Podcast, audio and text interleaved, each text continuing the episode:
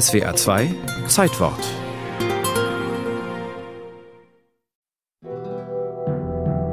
Am 27. Januar 1946 war Otto Rinas, klein und schmächtig, zurück aus sowjetischer Gefangenschaft in Sibirien und erinnerte sich als alter Mann so daran. Berlin war total zerstört, aber die S-Bahn lief schon.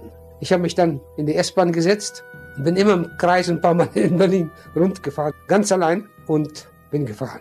Ich habe es genossen. Die 15 Monate davor waren für Otto Rinas eine Hölle auf Erden. Sein Krieg begann im Januar 1945, als die Rote Armee in Ostpreußen zum letzten Angriff aufmarschierte. Der Soldat Rinas, noch ein halbes Kind, stieg in seinen Panzer. Ich habe an einem Tag acht russische Panzer abgeschossen. Insgesamt sind es 13 geworden. Bei Kriegsende will der 19-Jährige fliehen, wird aber geschnappt. Er kommt in Gefangenschaft.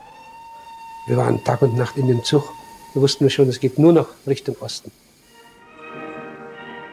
Während Rinas Richtung Sibirien unterwegs ist, geht der Krieg zu Ende. Wir wollten unbedingt leben. Nach über zwei Wochen kommt der Zug nachts in Sibirien an. Die Gefangenen marschieren durch den Wald. Wer nicht mithalten kann, verschwindet für immer. Dann kamen wir in ein Waldlager, da waren so Holzbaracken gebaut. Hunger gehört zum Alltag. Im Krieg sind bereits Millionen Russen verhungert.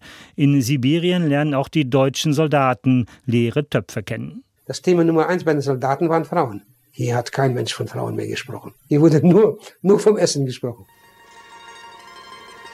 Feuchtes Brot und davon viel zu wenig. Die Gefangenen bauen körperlich ab. Zumindest einige. Die Großen, besonders starken, korpulenten, die hatten es sehr schwer. Denn die Verpflegung war ja die gleiche, während wir Kleinen, man kann sagen, wie die Ponys, nicht wahr, wir waren genügsam, wir brauchten nicht so viel. Fluchtversuche gibt es dann und wann, so der ehemalige sowjetische Wachmann Dmitri Lomonossow.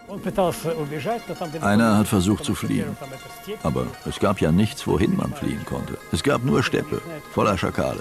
Er lief in Richtung iranische Grenze, er wurde natürlich sofort wieder geschnappt. Richtung Süden, soweit die Füße tragen, davon halten Otto Rinas und seine Kameraden nichts. Sie wollen nach Westen per Zug.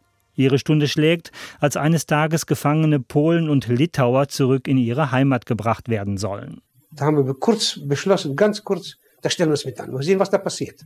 Rinas kann Polnisch, denn er ist im Grenzgebiet groß geworden. Ja, die haben uns das geglaubt und dann ging es los. Da kam in so ein Transport und der ging dann durch den Ural, weiß ich noch genau, durch Moskau. In Polen werden Rinas und seine Kameraden enttarnt.